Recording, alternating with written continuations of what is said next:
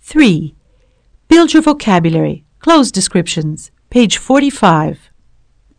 Color blue, orange, purple, green, yellow, brown, solid blue, light green, dark brown, black and white, Pattern plaid, striped, checked, printed, Material cotton, wool, silk, leather, Extra details with a pocket, with a design on the front, with a design on the back, with a zipper, with buttons, with long sleeves, with short sleeves,